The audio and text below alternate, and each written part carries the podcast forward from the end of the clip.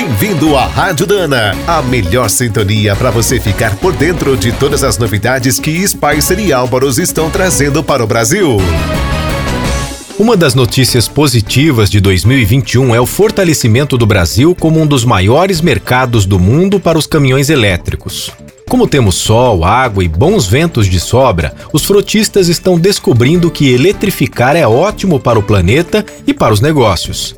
A Ambev, por exemplo, vai reforçar a sua frota com mil veículos elétricos da nova Fenemê. Serão fabricados em parceria com a Grale.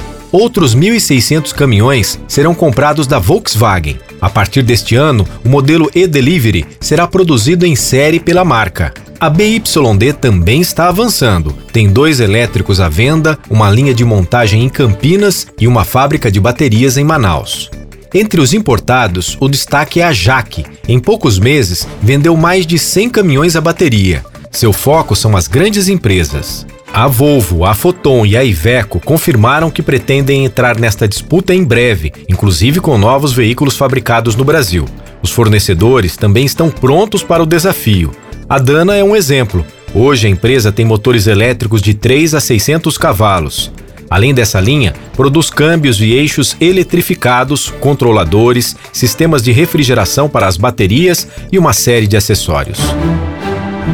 Você acabou de ouvir mais um boletim da Rádio Dana, com o apoio de Spicer. Com Spicer você pode mais e Álvaros, juntos para o que der e vier. Na hora de escolher as melhores peças para linha leve ou pesada, não fique na dúvida. É Dana? Então manda!